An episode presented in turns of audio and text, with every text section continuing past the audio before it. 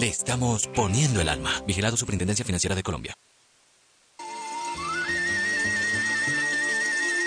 Este jueves 7 de agosto, en los especiales festivos de Caracol, vamos a hacer un recorrido por Ucrania para entender de qué se trata la crisis que estamos viendo en ese lugar del mundo. Los esperamos. La primera de todas las Rusias de la Santa Madre Rusia, de la Rusia imaginada, de la Rusia histórica, de la Rusia ancestral, es Ucrania. Festivos de Caracol Radio con Diana Uribe a las 11 de la mañana. Caracol Radio, más compañía. Buenas. Hoy, en los especiales festivos de Caracol, vamos a hacer un recorrido por Ucrania esta región turbulenta que tiene raíces tanto tiempo atrás.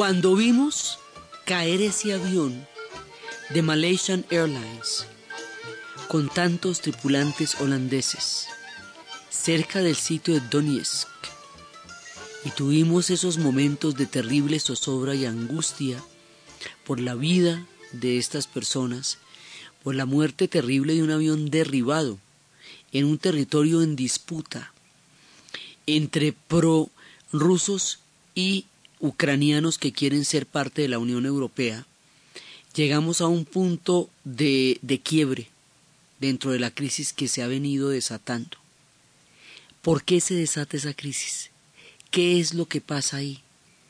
¿Cómo arrancamos? ¿Cómo llegamos a este momento? Las imágenes que nosotros tenemos es de un acuerdo que se iba a firmar entre el presidente de Ucrania y la Unión Europea. El presidente de Ucrania no lo firmó, empezaron manifestaciones en la calle, Luego de las manifestaciones empezaron a hacer choques violentos. Luego de los choques violentos empezó a darse lentamente un movimiento armado. Ese movimiento armado empezó a plantear dos fracciones separatistas, una como a amenazar con partir Ucrania. En el momento del movimiento armado, Putin mandó tropas a la península de Crimea en la península de Crimea se produjo un plebiscito que llevó a la, a, la independencia de Crimea de Ucrania y luego a la anexión a Rusia. Y una crisis de estas proporciones se ha venido desenvolviendo de una manera frenética y creciente. Y cuando este tipo de cosas pasan, aparentemente surgen de la nada como y esto por qué, pero a qué horas, y es que se va a desbaratar Ucrania y todavía no sabemos, hasta el momento no sabemos quién derribó el avión, por qué los prorrusos y los del gobierno de Ucrania se acusan mutuamente y los cuerpos ya están en Holanda, pero todavía no tenemos resultados públicos de la investigación como para poder afirmar quién de los dos derribó ese avión pero derribar un avión civil de pasajeros es una cosa de una extrema gravedad, por eso es un crimen de guerra. Y eso es un crimen contra población civil inocente, atrapada en un conflicto en el que no sabemos quién tiene la responsabilidad histórica de eso. Entonces, eso nos lleva a hablar de Crimea. Estamos en tiempos turbulentos, estamos en tiempos de crisis bravas. La crisis de Crimea sigue eh, de una manera bastante fuerte, mientras que al mismo tiempo Gaza ha vivido la peor tragedia de los últimos diez años. Tiempos turbulentos estos son los que, en los que nos encontramos. Pero para entender lo que pasa en Crimea y lo que pasa en Ucrania y lo que pasa entre los rusos y los ucranianos, nos toca devolvernos muy atrás en el tiempo. Nos toca devolvernos al siglo IX. En el siglo IX se estableció una alianza entre los pueblos que van a ser vikingos. Los pueblos vikingos llevaron a ser muy adelantados políticamente, administrativamente. De los vikingos solo se habla de la guerra, pero ellos política y administrativamente eran muy eficientes. Eran, eran pueblos, digamos, que tenían mucho conocimiento y mucho avance para su época. Entonces ellos que son los gestores de grandes naciones como, eh, como Inglaterra, como Francia, como Dinamarca, Suecia, Noruega, pues también son gestores de la nación rusa. Una de esas tribus vikingas va a llegar a, a entrar en contacto con los pueblos eslavos y en ese contacto van a establecer un pacto. Los eslavos le van a decir a esa tribu que venía, digamos, de la rama varega de los vikingos. Y de esa rama varega había un clan, que era el clan de Rus. Los eslavos le van a decir a los de ese clan y a los del clan de Rus que hicieran un acuerdo para unirse. Así los varegos los administrarían y los gobernarían y ellos les darían su pueblo. Era una manera de reconocer las habilidades del otro y hacer una unión que beneficiara a todos. Eh, es, un antecedente bastante peculiar. Pero la prueba de que esto fue así y a las buenas es que las excavaciones que hay en la época no demuestran ningún signo de agresión en el momento en que se produjo la fusión entre los eslavos y los varegos. O sea, los vikingos se unen con los pueblos eslavos para formar una nación que como, como venía del clan de los varegos y era específicamente de Rus que venían, el clan era de Rus de la tribu varega, se va a llamar Rusia. Este pacto y este origen sucedió en una ciudad, crearía una ciudad llamada Kiev. Kiev es la capital de Ucrania, la primera de todas las Rusias, de la Santa Madre Rusia, de la Rusia imaginada de la Rusia histórica, de la Rusia ancestral, es Ucrania, la Rusia de Kiev. Nos toca devolvernos hasta allá, porque este imaginario es parte de lo que entra en juego en esta situación de crisis que se está produciendo ahora y que de todas maneras genera tanto atención a nivel internacional. Entonces viene esa Rusia de Kiev. Esa Rusia de Kiev les queda divina les queda lo más, lo más de regia. Y más adelante, cuando cae Bizancio, cuando el gran imperio bizantino, la Roma de Oriente, se acaba, en ese momento la Roma de Oriente va a, a, llevar su caudal a Rusia. Bizancio quedó en Rusia. ¿Se acuerda que cuando uno le cuentan de Bizancio y de golpe uno se distrae, mira por la ventana o al baño, se acaba el imperio y no le ¿y? ¿Y a qué horas? No, que se acabó Bizancio, que se lo tomaron los turcos otomanos. Pero ajá, ¿y, qué pasó? No, no, no, se acabó. No se acabó. Cayó el poderío de Bizancio en la región de Anatolia. Pero su cultura se fue para Rusia. Y en Rusia, la fe ortodoxa de los bizantinos, la Iglesia romana de Oriente, hizo un pacto con estos pueblos que habían hecho a su vez otro pacto, los eslavos y los varegos, para que ellos le dieran su religión. Así que serían ortodoxos los de la tribu de Rus. Estos elementos consolidaron de una manera bastante fuerte esta primera nación, esta primera Rusia. Y esto todo estaba muy bonito y desde el comienzo la religión ortodoxa y las figuras de la, los patriarcas ortodoxos están, en, digamos, incrustados en el nacimiento mismo de la nación de Rusia.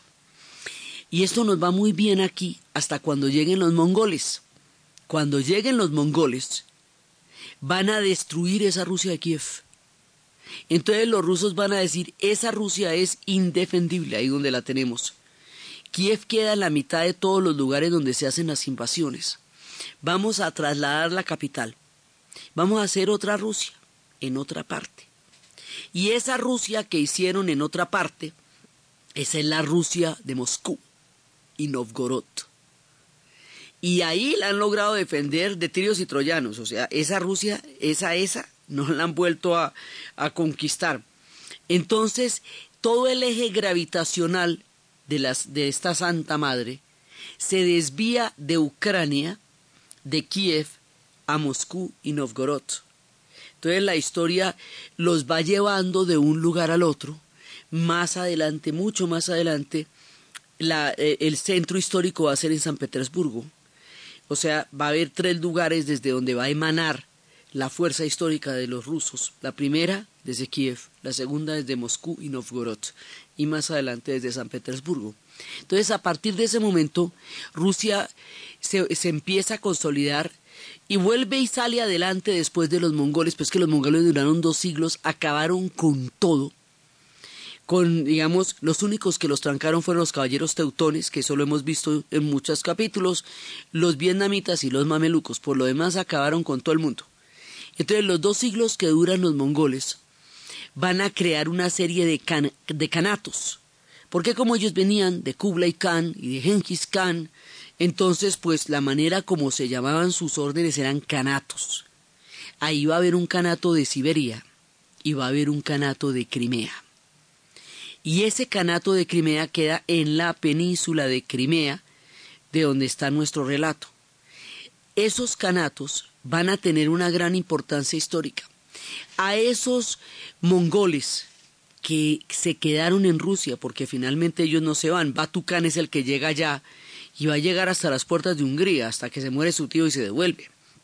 Esos mongoles van a formar parte de la historia rusa y los vamos a conocer con el nombre de los tártaros. Entonces, los tártaros van a estar desde el comienzo en la historia de nuestro relato. Y ahí están, hay tártaros en Crimea, una población importante. Y ellos tienen su propia música son gente que tiene mucho más que ver, está mucho más emparentada con un mundo de la estepa, con un mundo diferente, pero ellos viven en Crimea.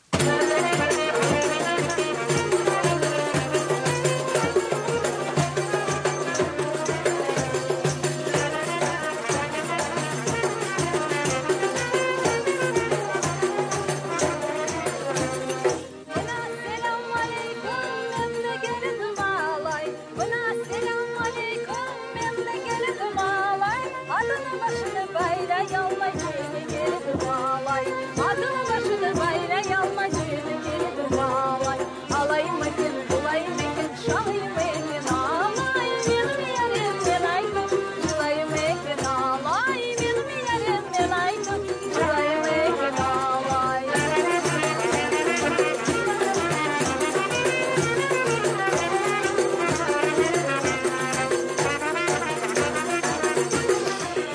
Este pedacito de mapa, Crimea es una península, como una especie de diamante en el corazón del Mar Negro. Y esa posición tan estratégica la hace codiciada por todo el mundo. En la época del gran comercio entre el Mediterráneo y el Mar Negro, los genoveses y los venecianos comerciaban por Crimea común y corriente. Eso fue, digamos, una, una cosa bastante común en esa época. Allá hubo ávaros, hubo házaros, hubo de todo, toda clase de pueblos estuvieron, los unos estuvieron también allá, y también los godos y los ostrogodos también estuvieron allá. O sea, pueblos europeos estuvieron en comerciando con pueblos de orígenes asiáticos y de la estepa a través de Crimea, porque el Mar Negro, por el estrecho del Bósforo, sale al Mar Mediterráneo. Entonces, en ese punto se unen Europa y Asia a través del Mar Negro y del Mediterráneo, y por eso eran una ruta tan importante. Por otro lado, Rusia siempre ha sido poseedora de los grandes ríos, pero no de los puertos. Entonces su historia ha crecido alrededor del Volga y alrededor de los grandes ríos, pero ellos no tienen los puertos, no los han tenido y por eso llegar a poseer los puertos es uno de los proyectos que los rusos han tenido en la cabeza desde tiempo atrás en su proceso de consolidación. Entonces, esta época del Canato de Crimea es de 1441 a 1783, o sea, es un buen rato. Mientras los mongoles estuvieron en, la, en, en Rusia, Europa entró en el Renacimiento. Y entonces Pedro el Grande va a pensar, si nosotros no nos ponemos las pilas y no nos modernizamos, Europa nos va a terminar tragando. Así que hay que hacer un proceso de modernización realmente acelerado para superar el tiempo que nos cogieron de ventaja los europeos mientras nosotros nos estábamos liberando de los mongoles y viendo a ver qué hacíamos con una invasión de semejantes proporciones. Los mongoles a la final no se van, se quedan y se transforman y se convierten en los pueblos, en algún punto de sus invasiones, se van a quedar y van a formar parte de los pueblos a donde llegaron y asumirán la religión. De donde llegaron, así en la China se volverán la dinastía Yuan y en el Asia Central van a adoptar la fe del Islam cuando llegue el Islam. Aquí van a ser eh, parte de ese mundo. Entonces, pero mientras tanto fue mucha la lora que dieron y el poder que alcanzaron a tener. Entonces Pedro el Grande dice, aquí hay que hacer un plan europeo. Y el plan europeo es sacar en nuestro proyecto de la Santa Madre Rusia a Europa. Sacarla a Europa significa dos cosas, por el Báltico y más adelante por el Mar Negro. Él se propone salir al Báltico y lo hace derrotando a los suecos y cuando derrota a los suecos cae el sol sobre eh, detrás de las espaldas de los suecos y empieza a salir para los rusos. Y construye una ciudad de Padre y Señor nuestro, que en su nombre se llama San Petersburgo, una ciudad fantástica, absolutamente hermosa, que será una, una, ciudad luz llena de toda la belleza arquitectónica más inimaginable. Y así la historia de Rusia, que ha tenido hasta ahora un tono tan asiático, tan profundamente asiático, va a empezar a ser una historia europea por la vía de Pedro el Grande saliendo al Báltico y bebiendo de Europa y llevando a su gente a que lo a que aprendan a hacer astilleros y barcos y todas estas cosas y trayendo ingleses y franceses y holandeses que les enseñen a navegar y que les enseñen todos los conocimientos de Europa. Y así va llegando el contacto, el primer contacto con Europa para poder crear ese proyecto. El segundo contacto, eh, tiempo después, va a ser Catalina la Grande. Entonces, Catalina la Grande dice, bueno, yo voy a seguir adelante con el plan de Pedro que me parece muy chusco. Y lo voy a hacer por el lado del Mar Negro. Y es Catalina la que se toma Crimea y la declara rusa. ¿De quién era Crimea? Pues de todo el mundo y de nadie. Ahí había tártaros, ahí había ortodoxos que estaban desde las épocas de Bizancio, que estaban supuestamente custodiados por los franceses en una época, eh, rezagos de, del imperio bizantino. Era un poco como una región que estaba bajo la influencia del imperio otomano, pero no era exactamente una provincia otomana. Pero ahora va a ser rusa. Entonces estamos en el límite entre el poderío del imperio otomano, que desde 1453, cuando se toman la península de Anatolia y sacan y acaban con Bizancio, empiezan a desarrollar un poder formidable. En los límites entre estos dos imperios, en un lugar relativamente autónomo, empieza una parte importante de nuestro relato. Catalina la Grande se ha tomado Crimea en las goteras del Imperio Otomano.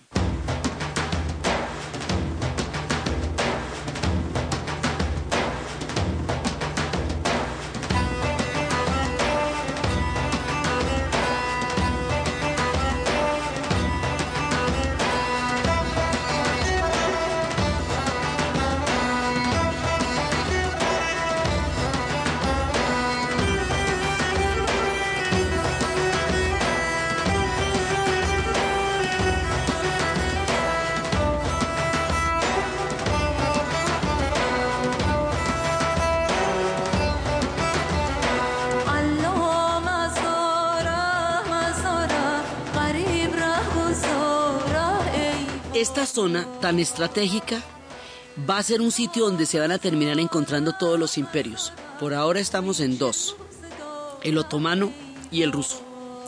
El destino de los europeos está trazado. El, el destino de los rusos está trazado.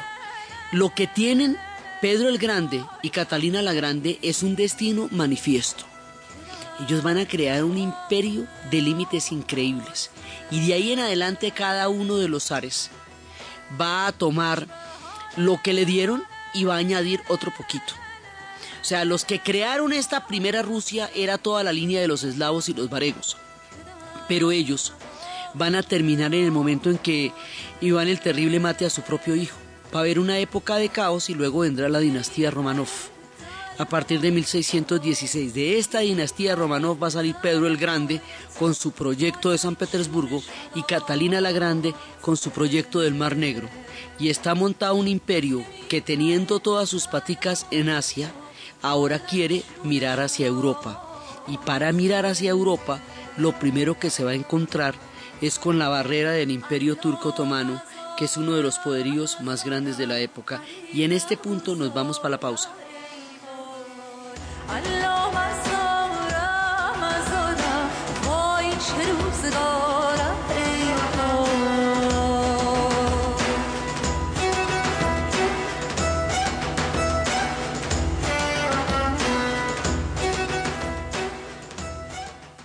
Finacid, producto natural. Gastritis es inflamación de la mucosa gástrica. Finacid, fórmula especial antiinflamatoria de origen natural que retorna a la normalidad gástrica. Finacid, calidad natural freshly. De venta en puntos naturistas.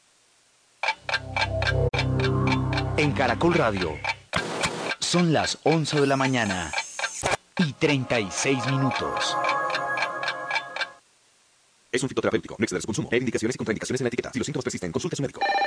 ¿Punto naturista? Gracias, estoy buscando un diurético natural. Sí, señora. Diuremax, de Natural Freshly. Diuremax es un diurético natural seguro y confiable, cuyos principios activos están respaldados por investigaciones clínicas y científicas. Diuremax, diurético natural, que disminuye el edema de las manos, piernas y cuerpo. Diuremax no contiene estimulantes químicos. Diuremax, cuando la retención de líquidos es un problema de salud. Calidad Natural Freshly, con el sello del Instituto Farmacológico Botánico.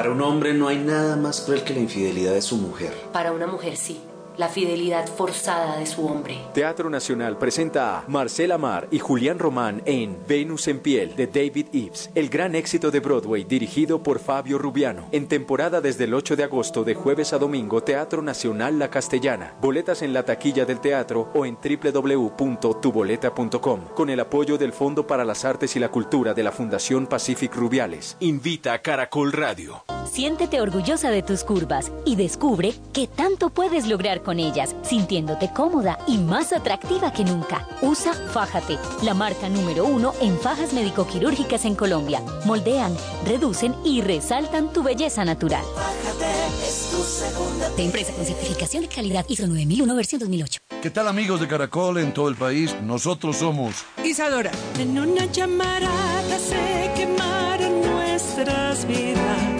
Billy Pontoni. Luna roja que saliendo va del llano. Vicky. Te equivocaste, corrió. Te equivocaste. Fernando Calle. necesito. Y Fausto. Susana, estoy loco por Unidos. Este sábado en los grandes especiales de Caracol Radio, de 10 a 12 de la noche. Vicky, Isadora, Fausto, Fernando Calle y Billy Pontoni. ¡Unidos! Mil momentos como este quedan en mi mente. Caracol Radio, más compañía. Quiero correr por tu cuerpo como agua caliente.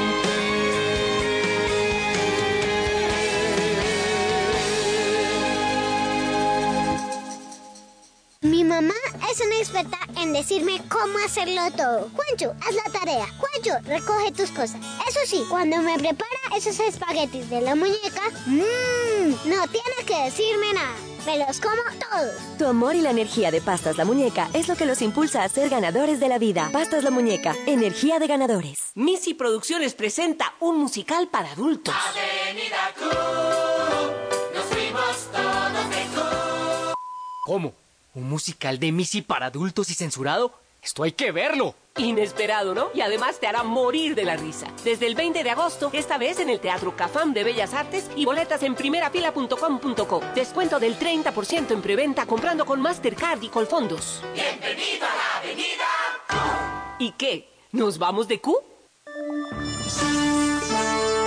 Caracol Radio, señal satélite.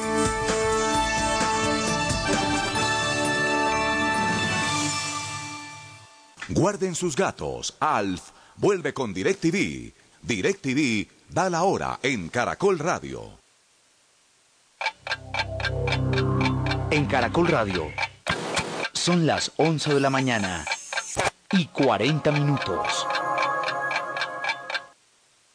Con DirecTV puedes ver la mejor programación dentro o fuera de tu casa. No hay problema. En tu televisión, en tu tableta y en tu smartphone si estás ordeñando una vaca. Con DirecTV, la mejor programación, películas, series y deportes, como, cuando y donde quieras. Mientras corres en el parque, pero no te tropieces con un farol.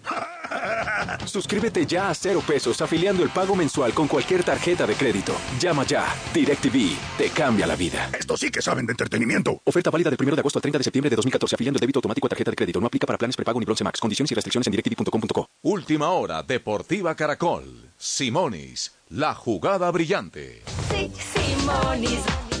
El diario The Guardian de Inglaterra afirma que Radamel Falcao García va a terminar en el Real Madrid. Manifestaron que cuando Liverpool preguntó por el jugador al Mónaco, señalaron que su destino era el conjunto merengue de España. Las selecciones Colombia de tenis categoría sub-14 que disputan el Mundial de Prostechov en Polonia cayeron en la jornada de hoy. Las damas 3-0 ante Estados Unidos en la serie que ubicará a los equipos de la casilla 5 a la 8, mientras que los hombres en la ubicación de las posiciones 9 a la 12 perdieron 2 por 1 con el anfitrión Polonia. A sus 30 años, Robson de Souza, mejor conocido como Robinho, jugará por tercera vez en su carrera deportiva con el Santos de Brasil. Llega procedente del Milán de Italia, préstamo por un año. Robinho ya vistió esta camiseta entre los años de 2002 al 2005 y en el 2010. Más información en www.caracol.com.co y en Twitter, arroba Caracol Deportes. Buena señor, por favor póngale gasolina más Qualitor. Claro que sí. Los aditivos de gasolina Qualitor de Simonis limpian los inyectores, ahorran consumo y mejoran la potencia del motor. Aditivos Qualitor de Simonis. Más vida para tu auto. Simonis. Al tanquear, pida siempre gasolina más aditivos Qualitor de Simonis que limpian los inyectores, ahorran consumo y mejoran la potencia del motor. Simonis.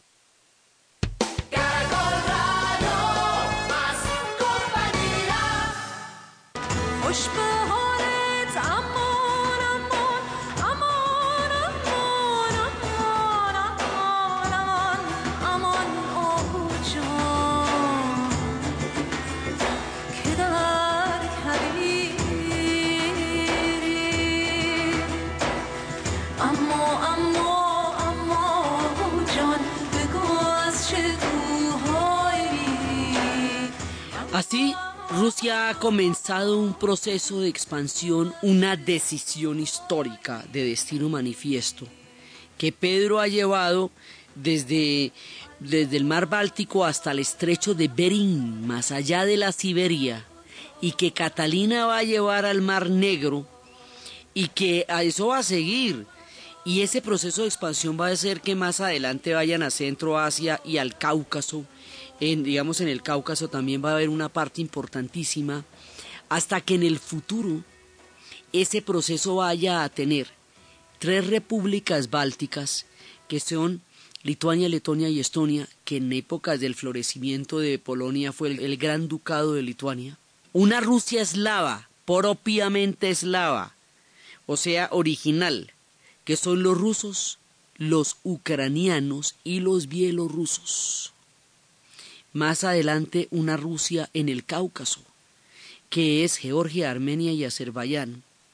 Más adelante una Rusia en el Asia, que es Kazajistán, Turkmenistán, Kirguistán, Turkmenistán y Uzbekistán.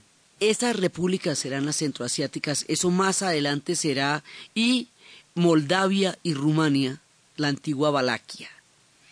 En total, eso va a llegar a tener 22 millones de kilómetros cuadrados, la sexta parte del planeta Tierra. O sea, del planeta azul, la parte que tiene tierra, la sexta parte de pedazo que tiene tierra, eso llegó a ser el imperio ruso.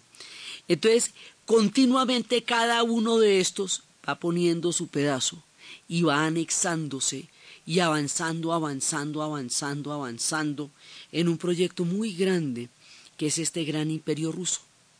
Esto nos va a llevar, después de que Catalina se tomó Crimea y después de que los otomanos están ahí como una barrera, nos va a llevar más adelante a que otro imperio que está viniendo por el sur vaya a disputarse esa zona. Ese otro imperio van a ser los británicos, que vienen por la India. Para ellos lo más importante es la India y con los otomanos pues, quieren garantizar el paso hacia la India. Entonces, más adelante va a haber un momento en que la expansión del imperio ruso, la barrera del imperio otomano y la expansión del imperio británico se van a dar cita en el Mar Negro allí donde están todos estos pueblos. Y en ese momento Rusia se quiere anexar. En el proceso que les cuento, se va a anexar en un momento dado a Rumania y a, a Moldavia, o sea, a la antigua Valaquia. Y esa anexión va a producir una guerra.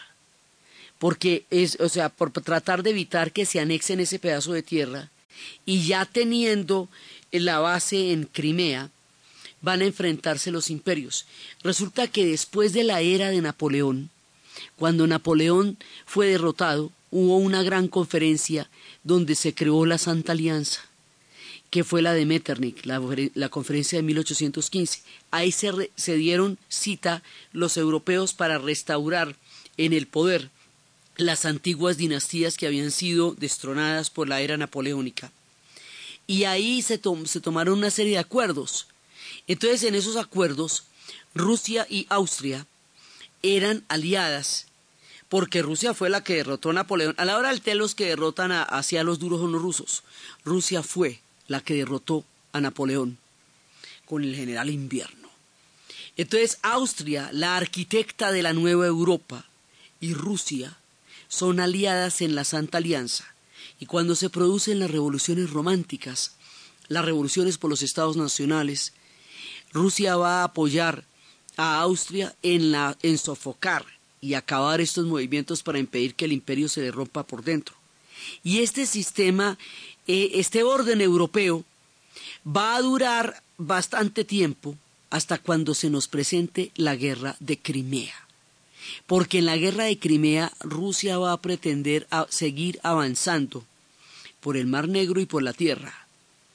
Y le van a pegar una parada y esa parada se la pegan entre los otomanos, entre los austríacos también, entre los ingleses, o sea, todo el mundo le va a decir, usted no va a hacer eso. Usted no va a seguir avanzando más. Inclusive Churchill más adelante les diría que ellos en Occidente, en, en Asia eran la civilización, en Europa solamente podrían atrapar nihilismos y otras enfermedades. Pero ahí a, a mediados del siglo XIX estalla esta guerra de Crimea que va a desbaratar todo lo que ya estaba arregladito, o sea, todo lo que ya tenía de alguna manera un cierto nivel de acuerdos. Esto nos va a, hacer, a generar antecedentes muy complicados que se van a ir haciendo cada vez más y más y más difíciles. En ese momento a Rusia le paran el carro. La Santa Madre se ve ante un gran inconveniente. Otros imperios le paran su avance. Sin embargo, y le van a acercar Sebastopol. Y esa, porque Sebastopol ya es de ellos, eso queda en Crimea, para tratar de que no avance por tierra. Le paran el avance, pero de todas maneras ella se va a quedar con esos territorios y de ahí en adelante no puede seguir más por el camino de Europa. Esta encrucijada entre el mundo europeo y el mundo asiático se ve puesta a prueba en la guerra de Crimea. Y eso es un antecedente inmediato aún de la Primera Guerra Mundial y de las cosas que pasan ahora. Esa guerra es crucial en la historia y en el recuerdo de la Santa Madre Rusia y las potencias que se opusieron a ella.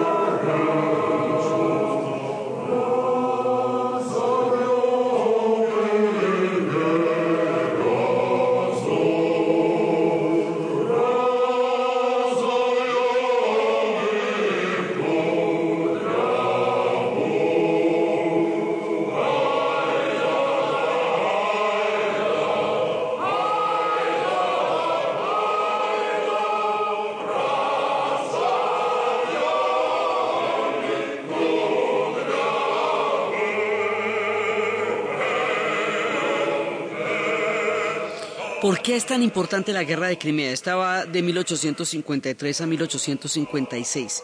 Bueno, primero, esta es la primera guerra que tiene corresponsales. Es la primera vez que va a haber fotógrafos registrando la guerra de Crimea. Va a ser un capítulo muy importante en el mundo de los ingleses, va a ser icónico porque los ingleses van a hacer un ataque de caballería con una caballería pesada y una caballería ligera la caballería pesada se retira y la caballería ligera avanza contra las ametralladoras. Entonces, en ese momento, pues eh, van, a, van a inmolarse. Es la última carga de la, de la caballería pesada contra, contra una, ya, ya unas armas mucho más fuertes de parte de los, de los rusos. Entonces, hay un momento ahí en que empiezan a desbalancearse las cargas. Austria, Prusia y Rusia que habían sido las que originalmente habían creado un frente contra Napoleón y hasta ahora habían estado unidas, se parten aquí en la guerra de Crimea, porque es que además la idea es que de aquí en adelante ellos se vayan y vayan a por Polonia y vayan a por Europa, y ya con Catalina se habían repartido entre Austria, Prusia y Rusia a Polonia. Entonces, hay un, eh, una situación de poderío que la van a trancar ahí. En esa guerra es donde va a aparecer la dama de la lámpara, Florence Nightingale, para aliviar el sufrimiento de los hombres en el frente y creando así la profesión de las enfermeras. Va a pedir permiso para que la dejen entrar. Esta guerra va a crear una serie de consecuencias. El imperio turco otomano se va a debilitar muchísimo, hasta ya no poder aguantar mucho más y en la Primera Guerra Mundial se va a disolver, originando todos los vales del mundo. Lo llamarán el, anciano enfermo de Europa. Rusia, eh, por ese lado, eh, para el avance, Sebastopol va a ser cercada por 11 meses, pero de ahí para adelante no, no va a pasar nada más. Pero la manera como esto se desarticula hace que el mundo eh, se desbarajuste en términos de, de, los acuerdos que había llegado y el colonialismo se desata. Eso después es que se van a repartir África, después Alemania se va a volver un Estado nacional y al, y al volverse un Estado nacional va a tener guerras con Francia, con Austria y con Dinamarca. lo que hace que todo este sistema se desbarate, el orden europeo como existe ya no va a estar y en el futuro se van a formar las alianzas de Alemania y Austria con el Imperio Otomano y las alianzas de Rusia mucho más adelante, con Inglaterra con quien se enfrentó en la guerra de Crimea. Y con Francia van a ser la alianza, la entente cordiale y estos pueblos van a terminar enfrentándose en una guerra mundial de unas proporciones absolutamente inimaginables. Hablaremos mucho tiempo después, ahora que se cumplen 100 años de todo lo que ha significado la Primera Guerra Mundial. Entonces, aquí hay una serie de posiciones en torno al juego de poder. Y este juego entre Rusia y Inglaterra es el que se conoce como el gran juego. Eso se va volviendo un orden geopolítico que empieza a, manifestarse en esa época.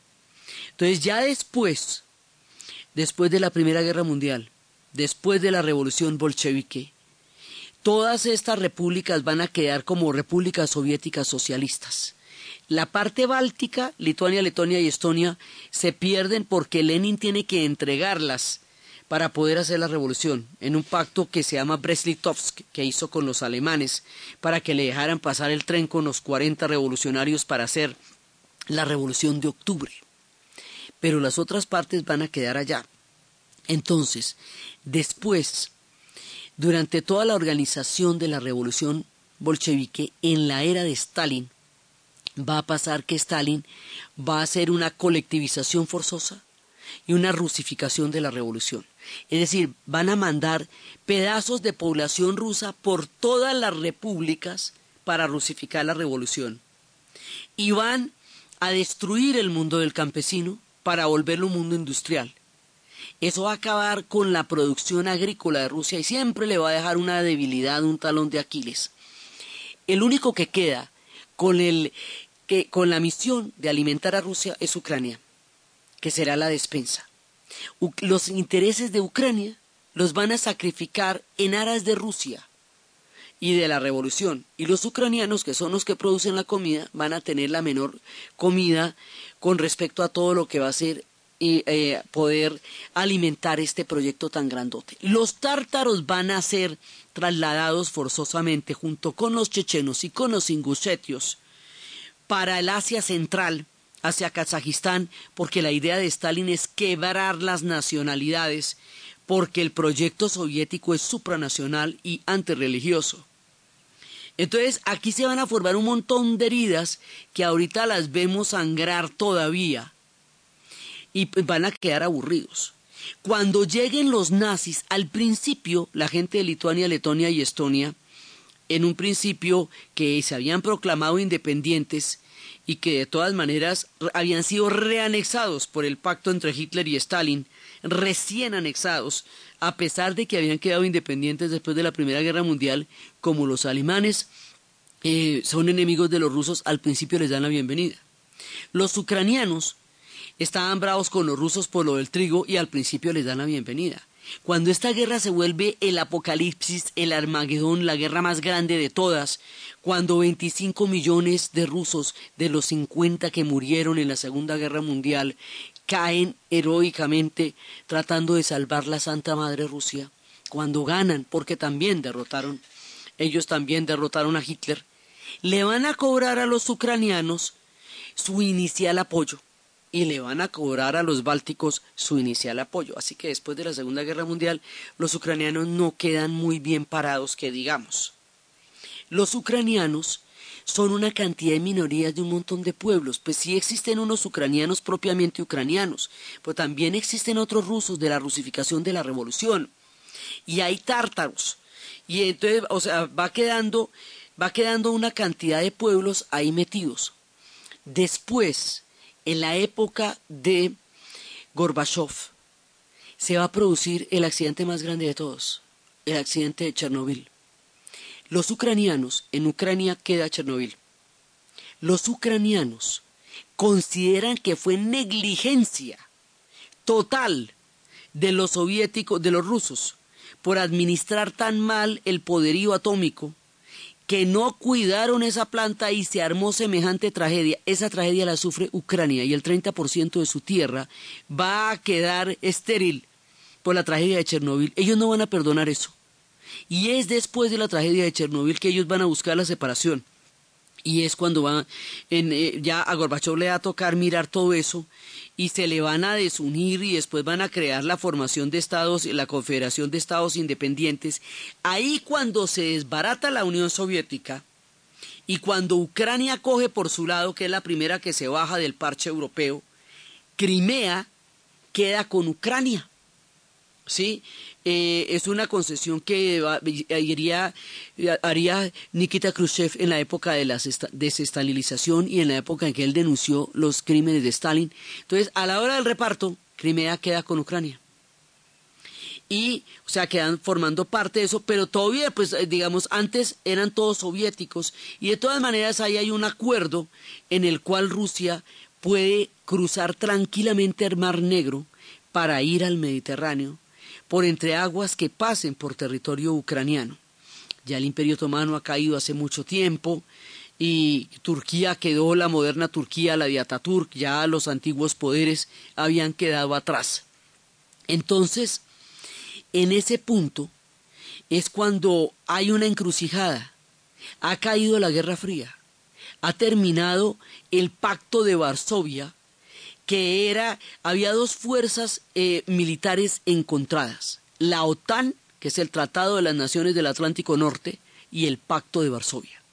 Si se acaba la Guerra Fría y se acaba el Pacto de Varsovia, en rigor la OTAN debería desaparecer. Si se acaba la Guerra Fría y Cuba ya no es parte de la Unión Soviética, en rigor el bloqueo de Cuba debía desaparecer. Entonces, estas viejas peleas que había de los ucranianos con los rusos hace que, los, que una parte de Ucrania se sienta mucho más cómoda con el lado europeo porque veo una posibilidad de acomodarse en el nuevo escenario mundial. Y otra parte, la parte rusa, se aferre a su condición rusa porque hay diferentes pueblos en este país llamado Ucrania. Entonces, rezagos de este momento de la disolución de los imperios y de todo esto se vienen a ver ahora, en este momento, cuando las cosas se van complicando cada vez más, porque ahí hay un poco de, guerras que no hemos resuelto, cosas que pasaron en la guerra de Crimea, cosas que pasaron en la Primera y en la Segunda Guerra Mundial y cosas que pasaron en la, en la disolución de la Unión Soviética y el fin de la Guerra Fría. Lo que pasa ahora son pedacitos de todos esos conflictos que se fueron acumulando y que ahora se están densificando en una situación cada vez más tensa.